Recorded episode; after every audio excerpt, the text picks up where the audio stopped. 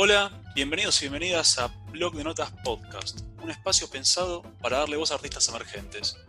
Yo soy Nicolás Sack y me acompaña también Juan Morrenfeld. ¿Cómo estás, Juan? Tranquilo, acá medio resfriado, eh, pero bueno, listo, eh, ready, ready. Muy bien.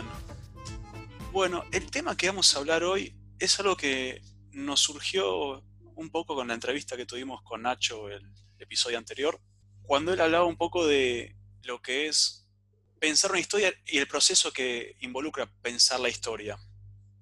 Él decía que cuando él pensaba quizá algún corto que quería filmar, como que tenía toda una imagen estructurada y ya sabía para dónde quería encarar. Entonces, hablando con Juan, se nos ocurrió quizá pensar este, cómo es el proceso, cómo se piensa una historia. Así que hoy vamos a divar un poquito de eso. Sí, tal cual. Es como dijiste vos, Nico, y, que nos dejó pensando, y a los dos nos llamó por igual la atención, porque pese a que con Nacho escribimos, de hecho, historias juntos, eh, nos sorprendió y nos dejó pensando eso. Che, eh, el pibe este escribe como con algo macro, que, bueno, para los que escucharon, los miles que escucharon el episodio 1, eh, seguro saben de lo que hablo. Em, y si no es el chivo, es, el chivo para que nos escuchen, ¿no? Si quieren saber de qué estamos hablando, escuchen el primer episodio. claro, sí, menos, menos sutil, más fácil. Eh, entonces, eh, la cuestión es, sin sutilezas, em, a partir de eso, bueno, con Nico empezamos a pensar, che, vamos, vamos a explicar la vuelta. La autorreferencia la vamos a usar porque obviamente sirve como, como para ejemplificar, digamos, lo que nos pasa a nosotros y lo que seguramente le pasa a la mayoría de, la gente que escribe, sea lo que escriba. Em, entonces, yo particularmente me puse a pensar y dije, sí, ¿cómo pienso yo las historias? O sea, más ya sabe cómo llegan a mi cabeza, ¿no? ¿Cómo, cómo, cómo las pienso?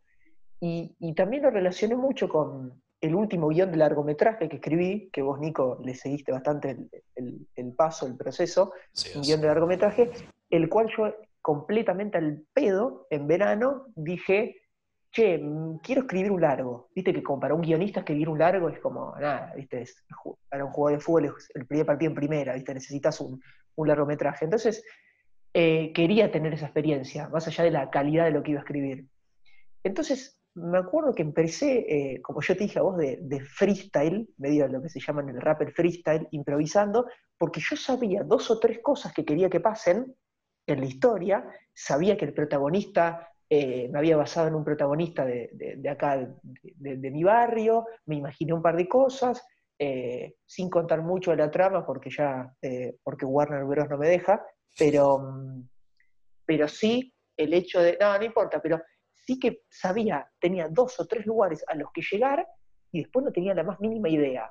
Entonces eso, si vos lo encarás, eso podría ser, hay historias que uno ya dice, che, esto es para una serie, esto es para un largo, esto es para un corto. Ya cuando tenés la idea y la pensás, tenés un poco la duración. Entonces yo en este caso, que igual quiero aclarar que es muy particular, o sea, todos mis amigos y amigas guionistas que se los comenté me miraron medio raro, eh, fue como escribir de freestyle, o sea, tratar de llegar a esas peripecias que, yo sabía que quería llegar, esos puntos de giro, por, así decir. Eh, no sé, por ejemplo, en un momento el protagonista con, unos compañeros eh, entra en una casa usurpada, ¿no? Eh, era como un punto fuerte de, la historia. Y yo sabía que quería llegar ahí, pero eso terminó quedando en la carilla 55. O sea, hay 55 carillas antes que yo empecé a escribir eh, y no tengo ideas. Empezaron a sumar personajes, tramas, ¿viste? Como que eh, está bueno eso de la improvisación, pero como bueno, en ese momento yo pensé una historia y tenía poquitas cosas y era ir llegando a, ¿viste? Como hay un director que se llama Hong Sanso de cine, eh, me pueden tratar si quieren tener, porque es como medio de, de, cine arte, pero que el chabón lo que dice es que em, escribir guiones es como ir poniéndote trampas, dice el tipo, como que te vas poniendo trampas adelante tuyo, ¿no? Escribir guiones, perdón, escribir historias, te vas poniendo trampas, en su caso, ¿no? Que es lo que a mí me terminó pasando inconscientemente en este, en este largometraje. Entonces el tipo empieza a escribir y dice, yo adelante veo algo, una trampa, bueno, llego ahí, adelante hay otra trampa, bueno, llego ahí. Y así, en una consecución de, trampas, eh, el tipo se termina llegando al relato completo. Pero bueno, eso es lo que quería como para romper el, el ice, el hielo, decir. Claro, sí. Y si lo pensás con lo que estás contando, es como que de alguna forma vos tenés algunos puntitos, algunos, si se, quiere llamar destinos a los que sabes que querés llegar. Pero en tu experiencia con este largometraje, digamos que fue todo bastante improvisado. Como que yo creo que hay varias posturas en cuanto a cómo encarar eso, en cómo encarar esto del proceso de la historia en sí. Porque hay gente que sí, que se podría decir toca más de oído y vas viendo sobre la marcha. Hay gente como quizá, como comentaba antes Nacho, que le gusta tener esa estructura. Hay gente que varía según la historia que está escribiendo. Eso también me parece recopado, tener la capacidad de, de poder ir variando, de poder mm. elegir y decir, bueno, quizá para esta historia veo a dónde me lleva y quizá arranco a escribir y no tengo ni más puta idea qué quiero hacer. Y terminas llegando a un resultado que está re bueno y que ni te lo esperabas. Mm. O no, a veces tener esas historias súper armadas y decir, bueno, yo quiero que pase A para que después pase B, para que después pase C. Y va siendo todo como un caminito, que también creo que es algo interesante. Igualmente yo creo que siempre, siempre existe esta improvisación como que es imposible, porque es un tema de creatividad, es imposible estar 100% seguro de saber lo que vas a escribir y que vas a respetar tal camino, por más que tengas, em, no sé, por más que tengas bien armado el mapa, por así mm. decirlo. Como que siempre pueden existir desvíos o siempre pueden existir este, cosas que vas viendo y decís, bueno, esto lo quiero agregar, o cosas que ni pensaste y que, no sé, yo siempre lo, lo hablaba con vos el otro día y creo que un lindo ejemplo es pensarlo como si estuvieras haciendo un, tour, un tour este, por alguna ciudad. Sí. Suponete que estás haciendo el tour por Buenos Aires, porque ahora muy lejos no podemos ir. Así que vamos a hacer el tour bonaerense. un tour por tu, por tu, por tu manzana. Por, porteño. La cuestión es así, no sé, yo digo, quiero ir y conocer el obelisco, quiero conocer el, Ateneo, hermosa librería, este, quiero conocer el Colón. Entonces, supongamos que ese es mi plan yo voy, hago obelisco, Ateneo, Colón, quiero cerrar en el Colón. De repente venís vos y decís, che, mirá que, no sé, tenés el Museo de Bellas Artes y la Facultad de Derecho que está buenísimo también. Y ahí es como digo, ah, espera, no había pensado en eso. ¿Y por qué no lo puedo integrar también?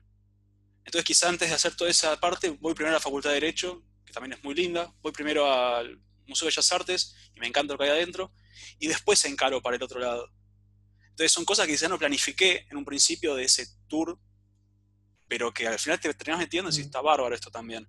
Y creo que con la escritura pasa lo mismo. Me ha pasado muchas veces que tengo una idea más o menos estructurada en la cabeza y vas escribiendo y te surgen, como decís vos, cosas, personajes, este, que ni habías pensado y terminas integrándose re bien a la historia y terminas sumando un montón. Sí, sí, sí, es, eh, tal cual, ¿no? la metáfora eh, es, está muy bien, es muy interesante, la metáfora. Em, sí, yo, acá permitíme eh, no disentir, sino hacer un asterisco entre diferenciar, ya que estamos hablando de escritura, también para diferenciar más por ahí lo del palo audiovisual que el palo del cuento. Porque, ¿qué pasa? De un cuento, bueno, de una novela quizás desconozco, pero nos sabrán decir escritores que entrevistemos, pero uno puede tener un mapa, obviamente, salvo eh, el caso de Sacheri, que el otro día hablamos para poner de ejemplo, que Sacheri es un tipo hiper reconocido, yo he leído cosas de él, a mí me parece un muy buen escritor, además, qué sé yo, es hincha independiente, ¿viste? Esas pelotudeces que te hacen sentir, valorar más a alguien que... El cariño. Claro, yo lo he visto ahí en la, popular, en la cancha independiente, y siento que es mejor escritor. No sé qué tendrá que ver, pero... No, pero famoso escritor además de guiones, porque El secreto de sus ojos está basado en una novela de él, él co-guionó la película, y el tipo, cuando lo entrevistan, dice, yo en mis, novelas, en mis historias, arranco por el final. Empiezo, empiezo a pensar la historia, a mí se me viene primero la cabeza al final, que lo hemos hablado entre nosotros, y decís, ¿cómo hace ese tipo? Entiendo que es una excepción, ¿eh? hay que aclararlo, pero decís, ¿cómo, cómo? O sea, el chabón tiene la escena final de la película y básicamente lo que él hace es rebobinar, o sea, su escritura es rebobinar, ¿no? Como ah, ir construyendo los pasos para llegar a eso que, que se le ocurrió primero. Pero bueno. Es muy loco, es muy loco un poco eso de lo que contás de Sacheri, porque a mí me pasa que a veces hasta el final que tengo pensado lo termino cambiando en base a cómo voy desarrollando lo que escribo. El tipo no, el tipo lo que hace es este, ya escribe de entrada al final y es como que en un punto no te condiciona un montón. ¿No sentís eso? Como si, bueno, si ya tengo el final, sé que...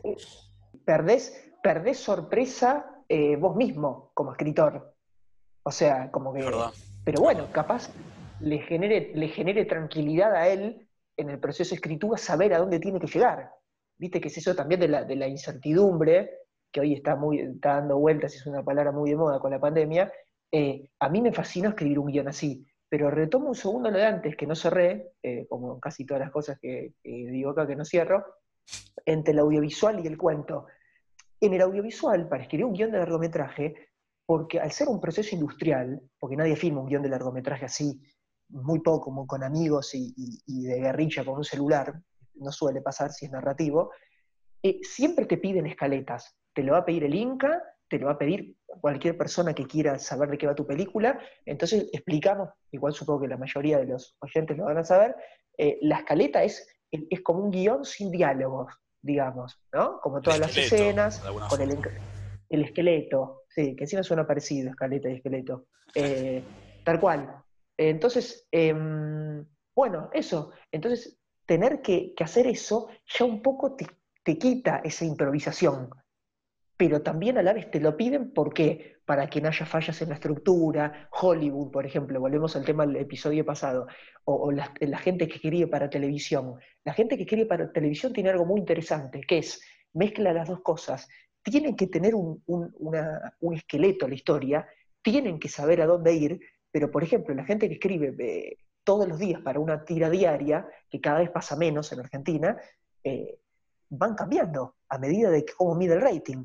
¿Viste? O un, actor se muere y lo tienen que sacar.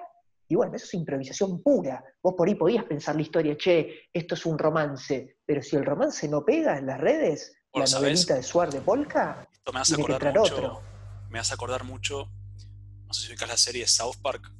Este, bueno, probablemente la mayoría la conozca. Es una serie animada así de comedia estadounidense. Y lo que venían haciendo las últimas temporadas es esto de escribir el guion sea, básicamente en vivo, de alguna forma. Es como que los capítulos salían y se terminaba de escribir guion dos días antes. Entonces tocaban temas súper relevantes del momento, digamos, y estaba como... Fresco. Totalmente, fresco todo el tiempo. ¿Qué pasa?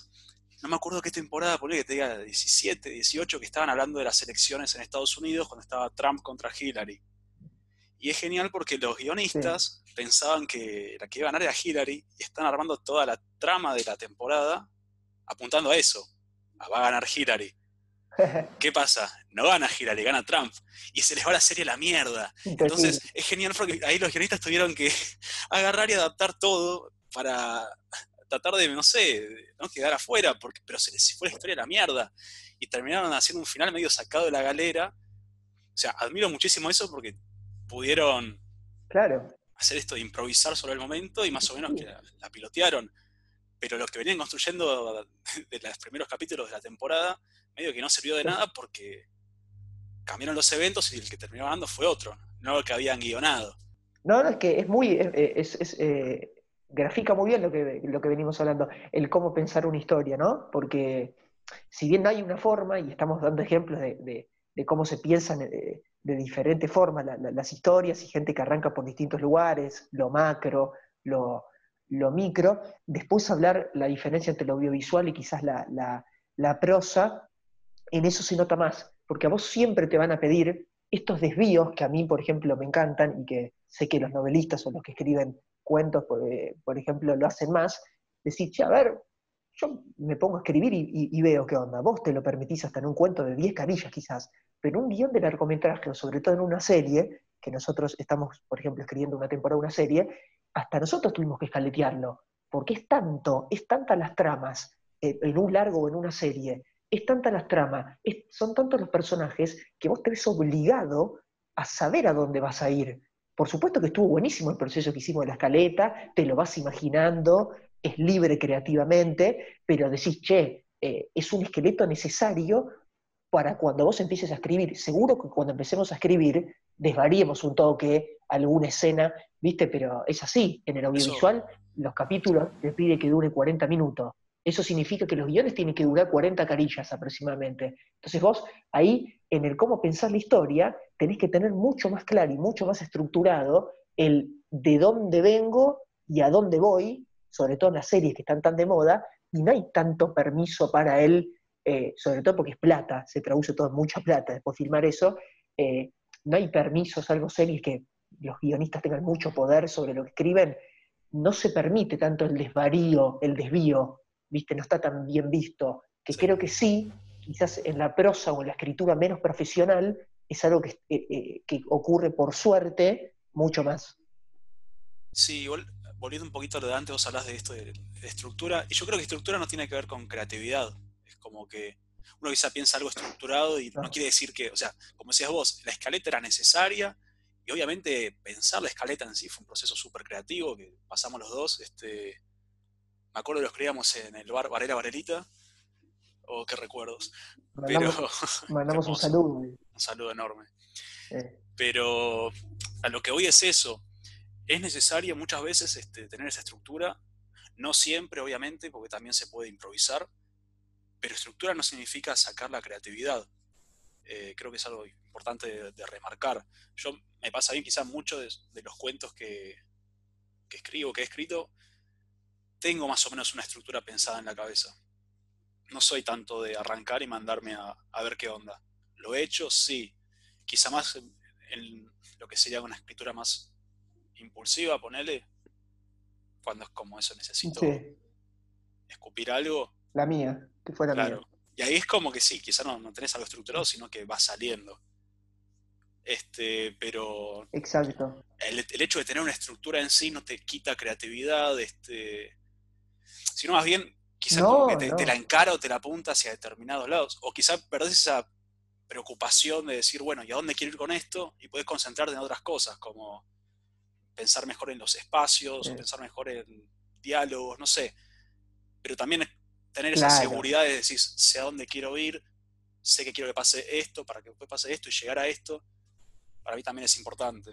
Está buenísimo lo que decís, porque justo ligado a lo que decía, me hiciste acordar una cosa, que, ¿viste la famosa estructura en tres actos? Sí. Desde la época griega, no sé de, cuándo viene eso, ¿no? Inicio, desarrollo y desenlace. Eso es lo que a mí me enseñaron en la facultad, que te meten el relato clásico hasta el fondo, dependiendo de la formación de cada uno, pero al menos en, mi facultad, en la UNA, que no lo critico, pero el relato clásico en el audiovisual es inicio, desarrollo, desenlace. Dos puntos de giro, detonante, antagonista, fuerzas equilibradas.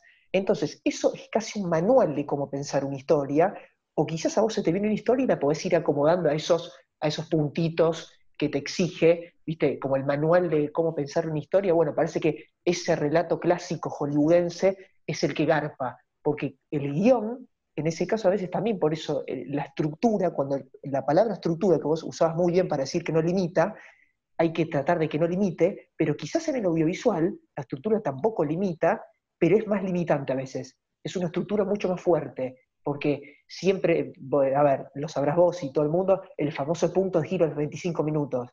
Viste que te dicen, che, si vos miras tal película de Hollywood, fíjate que todas al minuto 25 te clavan el puntito de giro para tener atento al público. Fíjate que acá el malo entra y, responde, y es acción-reacción todo el tiempo para generar equilibrio de fuerzas.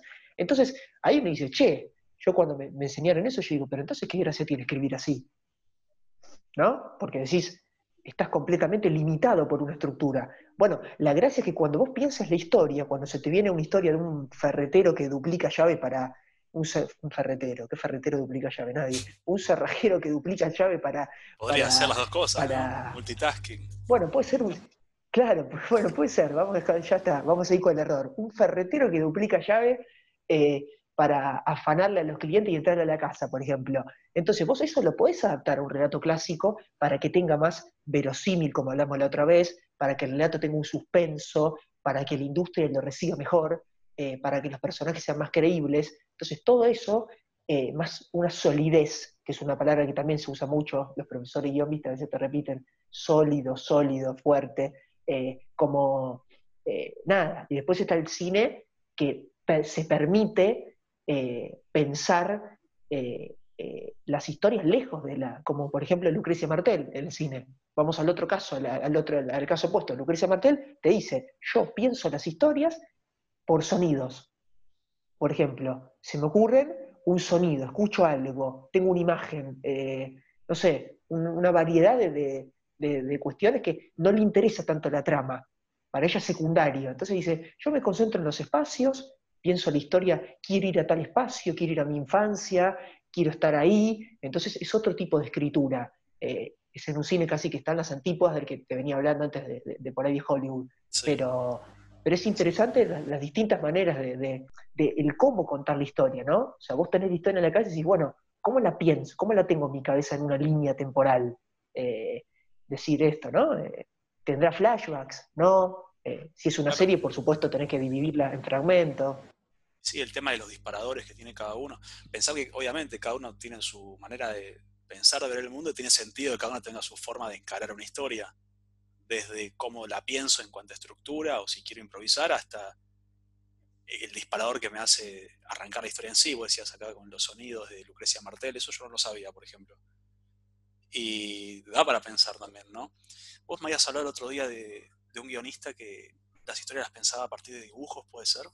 Sí, exactamente. Si querés lo puedo nombrar. Eh, no creo que sea muy conocido. Me eh, me van a tratar de snob después de este capítulo, cosa que yo siempre me esfuerzo en no ser. Tener, tener un, podcast es de snob, o sea, acostumbrate. Bueno, sí, ya está, me tira la pileta del snobismo. yo ya me, hice, ya me, hice, cargo hace tiempo de, del snobismo, o sea, está bien. Tenés, el podcast. No, es un director. ya está. Más snob que eso no hay. Por eso. Eh, eh, es, un, es un director que se llama eh, como suena, lo pueden buscar, se llama Panos Cosmatos, que es un tipo que, básicamente es eso. Él dice que necesita, eh, eh, se hizo muy famoso por su segunda película llamada Mandy, con, bueno, eso, que... Con el actor, me, pongo, de pie, Nicolas Cage, actorazo, criticado también, ¿no? Es, polémico, no sé. Como que o te encanta o no te gusta, ¿viste? No hay grises con Nicolas Cage. Para mí los artistas sin grises hay que valorarlos, ¿eh? Igual. Pero bueno, más allá de eso. Claro. Entonces Panos Cosmatos le preguntaron, che, loco, ¿cómo se te ocurrió? Eh, en inglés, por supuesto, ¿no?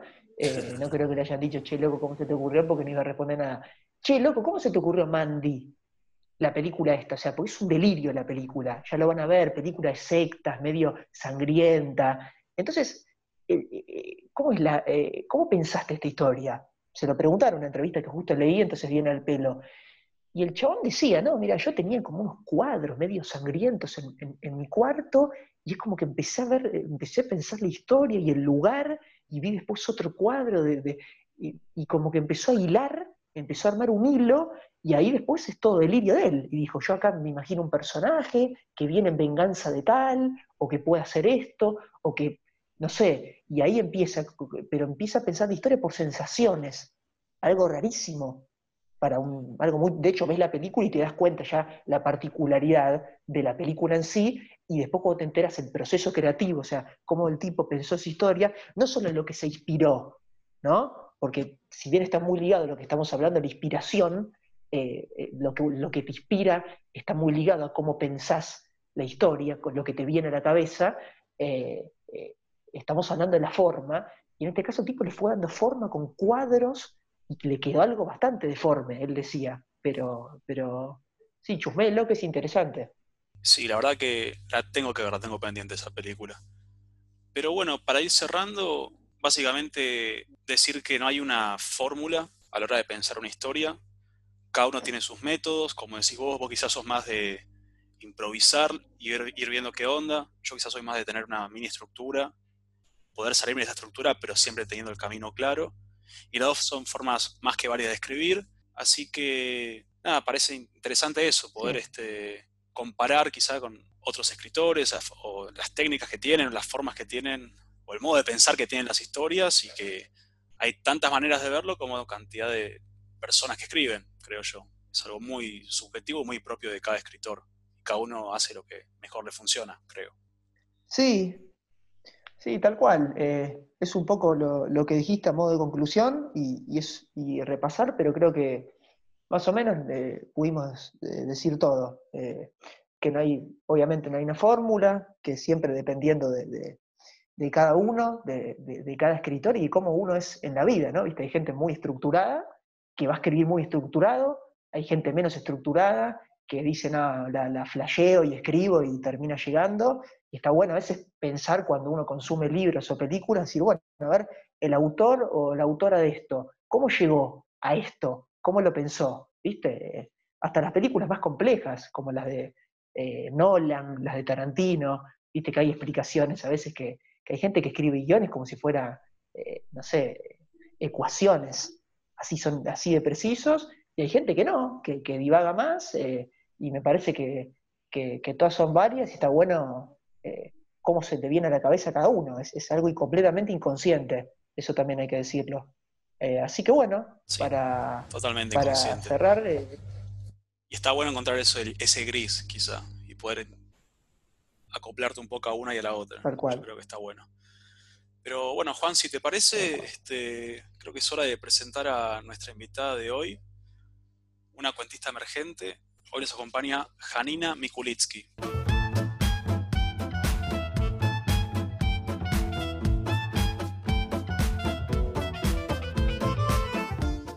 Bueno, hola Jani, ¿cómo estás? Un gusto tenerte acá. Hola Nico, ¿cómo va? Todo bien, todo bien. Bueno, este, vamos a hacerte un par de preguntas antes de empezar con tu cuento. Excelente. nuestra primer cuentista del programa, así que muy contento de tenerte acá en serio. Así que nada, si quieres este, contanos cómo empezaste a escribir. Bien, em, creo que fue algo como intuitivo. Siempre fui como de expresarme mucho y de chica mm, escribí un montón. tenía un montón de, de cuentos, digamos, no de cuentos, perdón, de cuadernos donde iba volcando ideas y cosas que, me iban pasando, pero más como una forma intuitiva y no con una intención, para ser sincera. Y acumulaba estos cuadernos que me servían más de, a modo de, catarsis, em, pero siempre tuve como una orientación, digamos, artística bastante marcada. Me gustaba mucho la pintura, pero me pasó que con el tiempo me di cuenta que eh, me generaba más estrés que relajación, o sea, salía de las clases de pintura completamente tensa. ¿Viste? No había control Z, entonces me ponía mal, porque si tapaba una mancha no la podía volver a generar. Y con los años me di cuenta que con la escritura no me pasaba lo mismo. Era como distinto, era otro, otro lugar donde fluía esta expresión, de otra manera, en otro formato, con algo que a mí me, me pesa mucho, que es la palabra. Yo me gusta mucho buscar como la palabra pertinente, soy muy lexical a veces en mis formas, eh, inclusive tuve que simplificar el lenguaje en los mails porque muchas veces no se me entendía a ese punto, eh, porque siempre fui como de, buscar en diccionarios, de buscar los significados, me gusta mucho la, la, semiótica y de llenar de sentido, ¿no? Eso que uno está contando y sobre todo sentido propio, esa cosa la resignificación. Entonces, de ese lugar es como que la palabra me, sirvió de una forma que, la pintura no. ¿Me explico? Y fue interesante ese fenómeno porque fluye, ¿no? Aparece, brota y, se expresa. Y te hago una pregunta. Em, a partir de eso comentabas como de, tu interés por, las palabras. Eh, ¿Cómo llegás a, fue primero llegaste a lo narrativo o, más poesía o cuento? ¿Cómo fue que lograste eh, volcar esa, a la escritura? Bien, es, buena la pregunta, porque creo que, mis procesos arrancaron siempre por algo más, más desde la catarsis, ¿no? Esta cosa de sacar afuera algo que me estaba sucediendo. Y con el tiempo me di cuenta que quería hacer algo con eso, que ya no era simplemente sacarlo, sino que era darle un sentido completo. Ahí fue donde empecé eh, a, asistir a distintos talleres o como a pensar un poco ¿no? Eh, sobre estas cosas que, iba escribiendo desde otro lugar. Pero también cómo empezar a querer buscar recursos o ponerme también en lugares incómodos para poder explorar desde otros lugares lo que era la escritura. ¿no? Que muchas veces uno mm. empieza como a quedarse en lugares cómodos o empieza a pensar que está generando estilo propio y en realidad está repitiéndose. Y la idea creo que un poco no es esa. Eh, y ahí fue donde entraron los talleres en, mi vida. Acá Nico me va a ayudar con, el nombre de, la persona que creo que también un poco nos, guió en, este, este, comienzo. Eh, y en el taller que hicimos en, el Rojas. Hicimos el taller de Rojas con, con Diego Paskowski, de hecho ahí nos conocimos. ¿Ese fue tu primer taller, Fanny? Ese fue el primero. Ah, mira, el mío también. Ahí fue donde... Exacto, fue ahí porque en ese momento, de cara dura, voy a ser sincera, había empezado a escribir notas en el blog de Motorola. Motorola había desembarcado en Argentina con un segmento llamado Hello Cities y me habían propuesto si me interesaba escribir y empezó a gustar la onda, digamos, ¿no? La forma del abordaje de las notas. Y ahí un poco que, nació esto, pero lo, lo hacía de cara dura y salía bien gustaba, el cliente estaba contento, mi jefe también, y, era como, bueno, acá hay algo, ¿viste? Hay algo, lo estoy haciendo de, de, intuición, pero quiero darle un marco a esto. Así que surgió hacer este taller en Rojas, y mm, después de, un tiempo lo que hice fue decir, bueno, quiero como abrirme, buscar alguna otra forma, y caí con una persona que estuvo 15 años aprendiendo con Diego. Y fue como muy loco, porque caes eh, con, sí, sí, con, otra persona que es Javi Schurman, que también es un genio. Estuve con él hasta hace el mes pasado haciendo talleres eh, con consignas distintas semana a semana. Todo un desafío también, digamos, ¿no? Porque tenía que ver con esto, con empezar a buscar o explorar las formas dentro de la, narración dentro de la escritura y también empezar a usar como otras palabras. Y no solamente eso, sino acá, digamos, vuelvo capaz, Juana, a tu pregunta inicial, que es decir, bueno, ¿qué quiero que exprese este texto a partir de esta consigna? Y fue como un mm. ejercicio completamente distinto, porque una cosa es cuando uno escribe desde uno y otras cosas cuando escribís para otro, queriendo generar algo en esa persona. Y eso sí fue como interesante, de decir, bueno, para, a ver, ponemos la pelota, ¿viste? No arranques a tirar todo, digamos, en, la hoja o en el celular, porque a veces me es muy, muy fácil agarrar las notas del, celu y, escribir ahí, y después pasarlo a compu y editarlo más tranquila. Y digo, para, ¿viste? A ver, ¿qué va la consigna? ¿Para dónde apunta? ¿Qué puedo hacer distinto acá? ¿Qué me ofrece esto?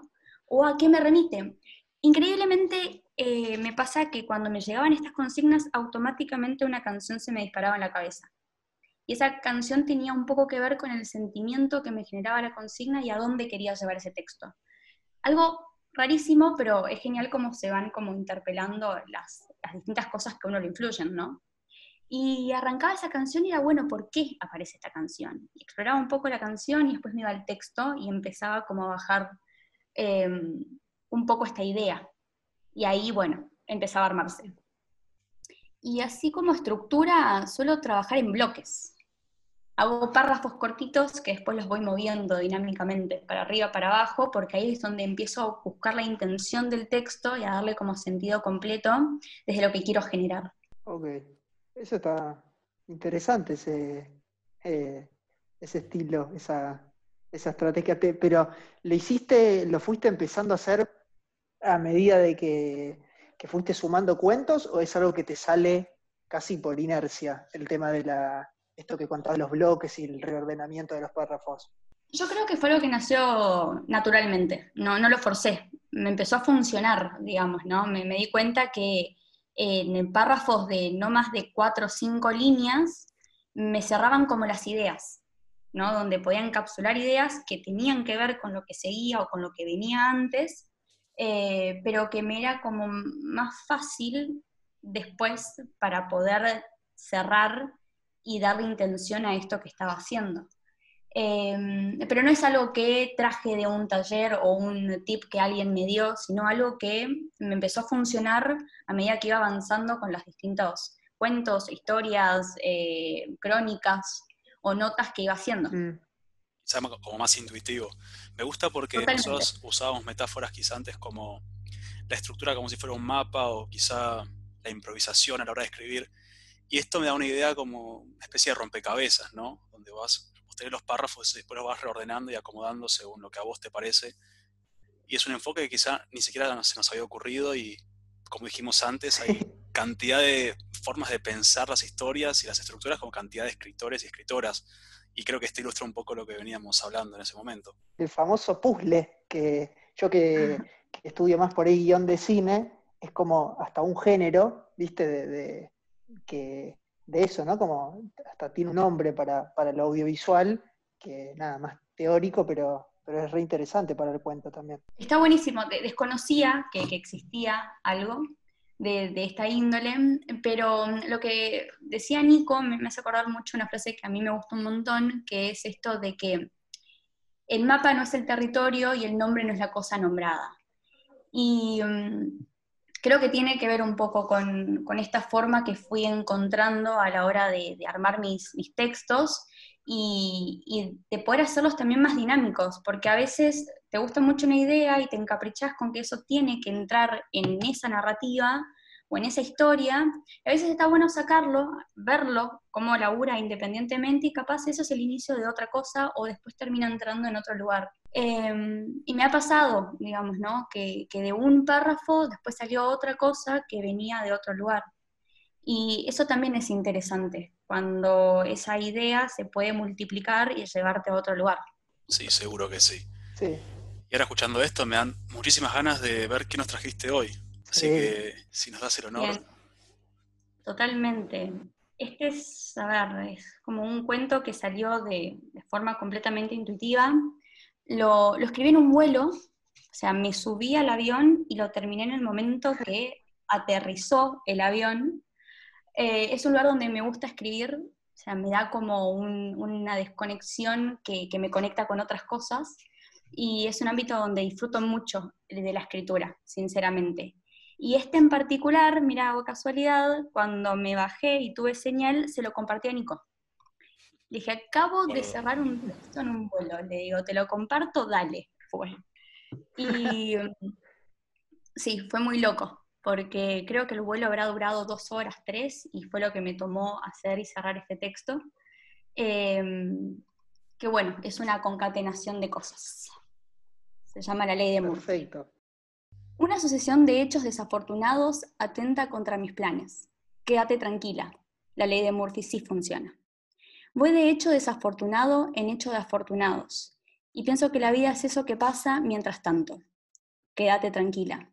Aparece algo que confirma las reglas. ¿Quién gobierna el juego entonces? Para cuando entendiste el jaque, el mate se había lavado. Una mujer se pone alcohol en gel en las manos para secárselas con una servilleta. Sostengo mi teoría conspirativa que lo único que hace el alcohol en gel es pasear los gérmenes de mano en mano. Eliminarlos. ¿Para qué? Vuelven. Todo vuelve. Creo en volver a empezar es negarse a entender que solo seguimos vivos, pícaros aquellos que piden perdón y no permiso. Yo me disculpo demasiado. A esta altura dudo si es cuestión de modales o falta de actitud. Dice que si contás deseos no se cumplen. Nunca sé qué pedir cuando llega el momento de soplar las velitas en mis cumpleaños. ¿Será que no lo quiero tanto ni tan fuerte? Benditos aquellos que lo tienen definido. Me resguardo en unos brazos que no son míos. La pregunta es si alguna vez lo fueron o solo fueron tan de nadie como yo. Me pierdo, huyo, me vuelvo a encontrar. ¿Pero qué encuentra aquel que busca? El falso consuelo de llegar a la nada misma de la no razón. Piedra, papel o tijera. Pocas veces supe burlar el sistema. Si tan solo entendiera el mecanismo, llegaría al punto más fácil. Me pienso sencillamente compleja. Una contradicción.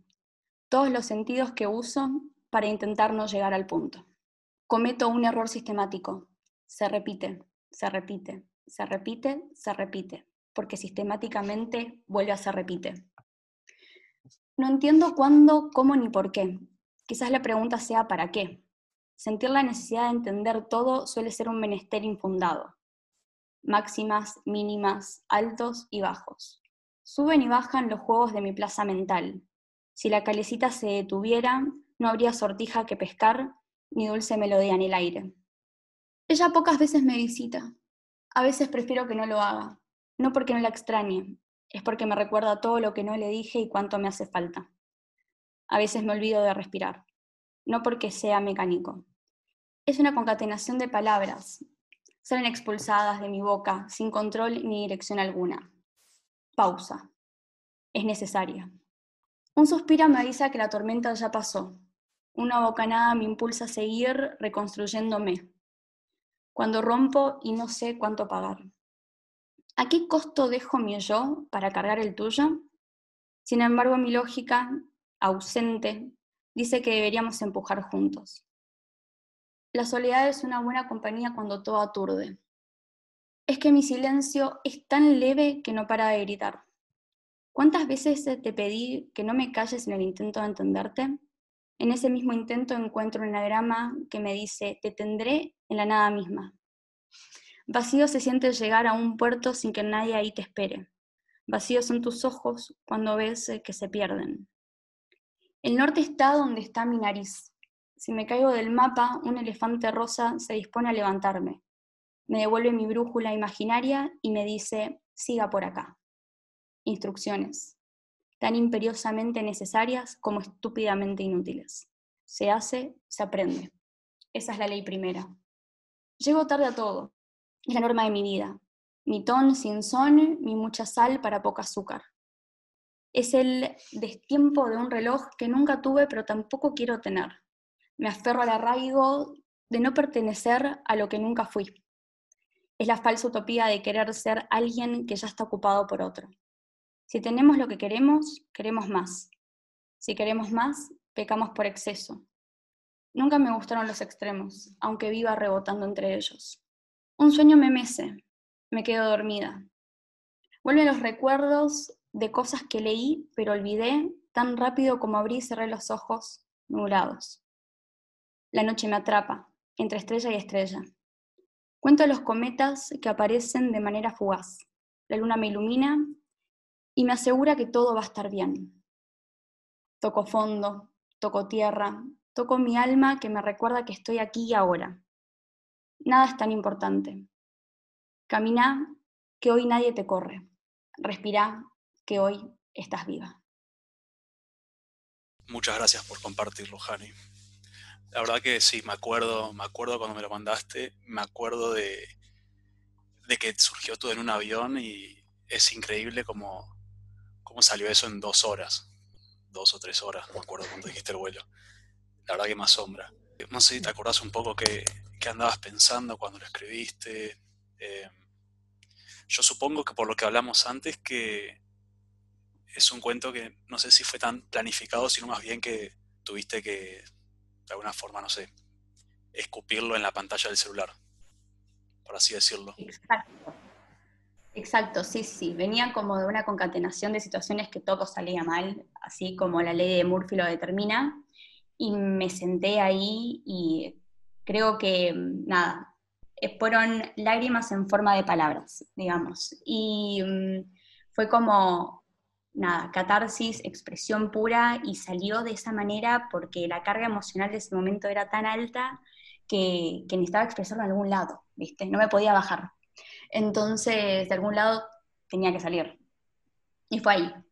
Y fue un texto que también, digamos, en, toda esa situación disfruté hacerlo y creo que es uno de los textos que, más me gustan de, los que tengo y, que lo vuelvo a leer y aflora como esa sensación, pero me quedo con esto de todo va a estar bien, o sea, porque es como termina y la sensación que me termina dejando. Claro, como ese mensaje esperanzador de alguna forma, que está bueno. claro, de decir todo es solucionable, digamos, ¿no? O sea, sí, capaz eh, venís metiendo la pata, eh, te tropezás, te volvés a levantar, es como la, vida misma, ¿viste? Eh, el error es parte de, todo esto, del aprendizaje, de, de, quiénes somos, de cómo nos construimos, y, hay que, que, saber cómo abrazarlo o darlo vuelta, y creo que, este texto también es eso. Sí, a mí, además de que me gustó mucho y te felicito por, el cuento, em, hay algo del, episodio que, ya veníamos hablando con Nico, que el tema del episodio es, digamos, cómo se piensan las historias. Y, me parece que tu cuento eh, está buenísimo, que vos cuentes eh, cómo, lo concebiste y ya nos lo contaste antes, pero ahora con, con el cuento digamos, de, ejemplo, así que lo, hiciste medio catártico, está bueno porque en tu caso tampoco lo pensaste ni siquiera en algo narrativo, casi. O sea, lo que, al menos lo, que me da la sensación a mí es eso que decía Nico de escupirlo, que, a, nosotros también nos ha pasado a veces escribir más así por de forma catártica, pero vos no tenías, cuando lo empezás a escribir en la cabeza, no tenías un lugar hacia donde ir. En absoluto. Lo que me iba indicando que venía después era capaz la última palabra del texto anterior. Eh, es como que me acuerdo de ese mecanismo de haberlo usado en este texto. Como que lo último que, que, decía un párrafo me daba el pie para el siguiente. Y así se iba como formando, armando este relato. Em, y, eso también estaba buenísimo, digamos, ¿no? Que una cosa me dé pie a otra y, fue una forma como, como distinta, pero, pero todo del momento. Es como decís, no, no hubo algo previo.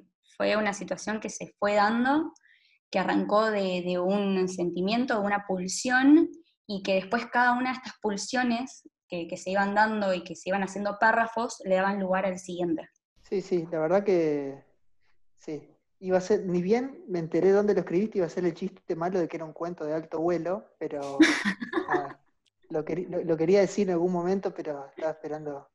Perdón, ya me atajé de No, perfecto. Banco el chiste. Lo dice Tito Páez en, su canción Las Palabras, así que, estamos en tema.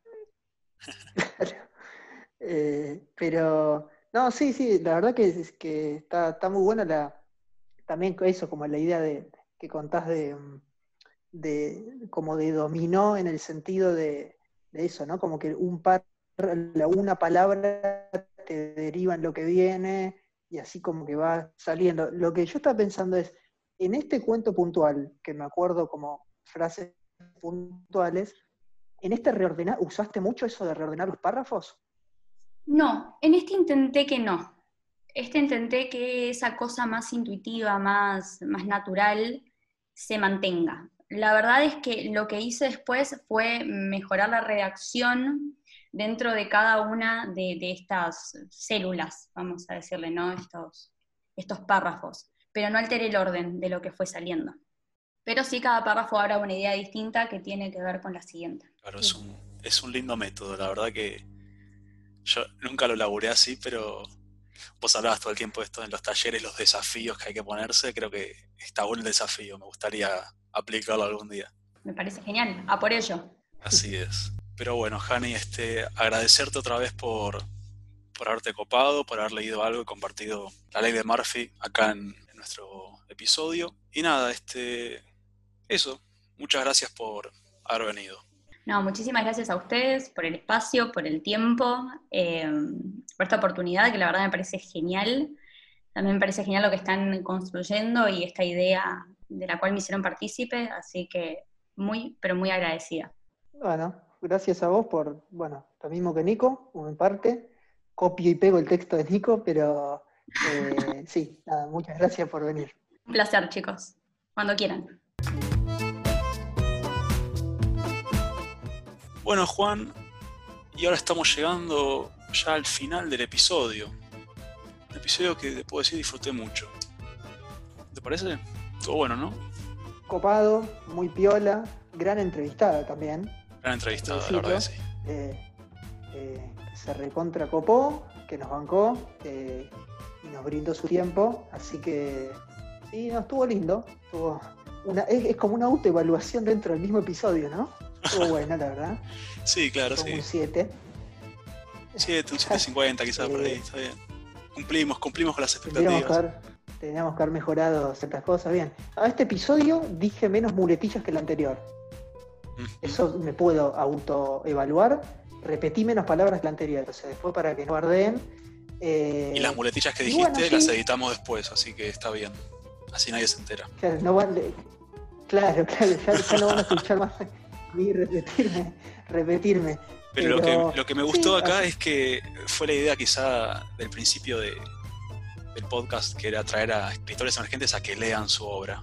Y nada, creo que va tomando forma, ¿no?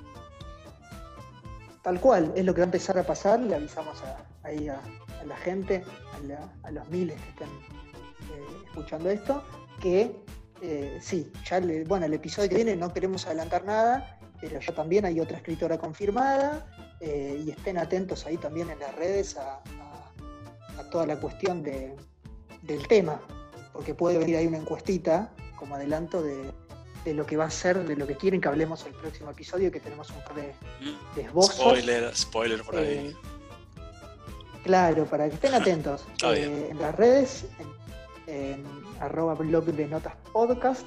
Y bueno, así que nos vemos el capítulo que viene, Nico. Nos vemos, Juan.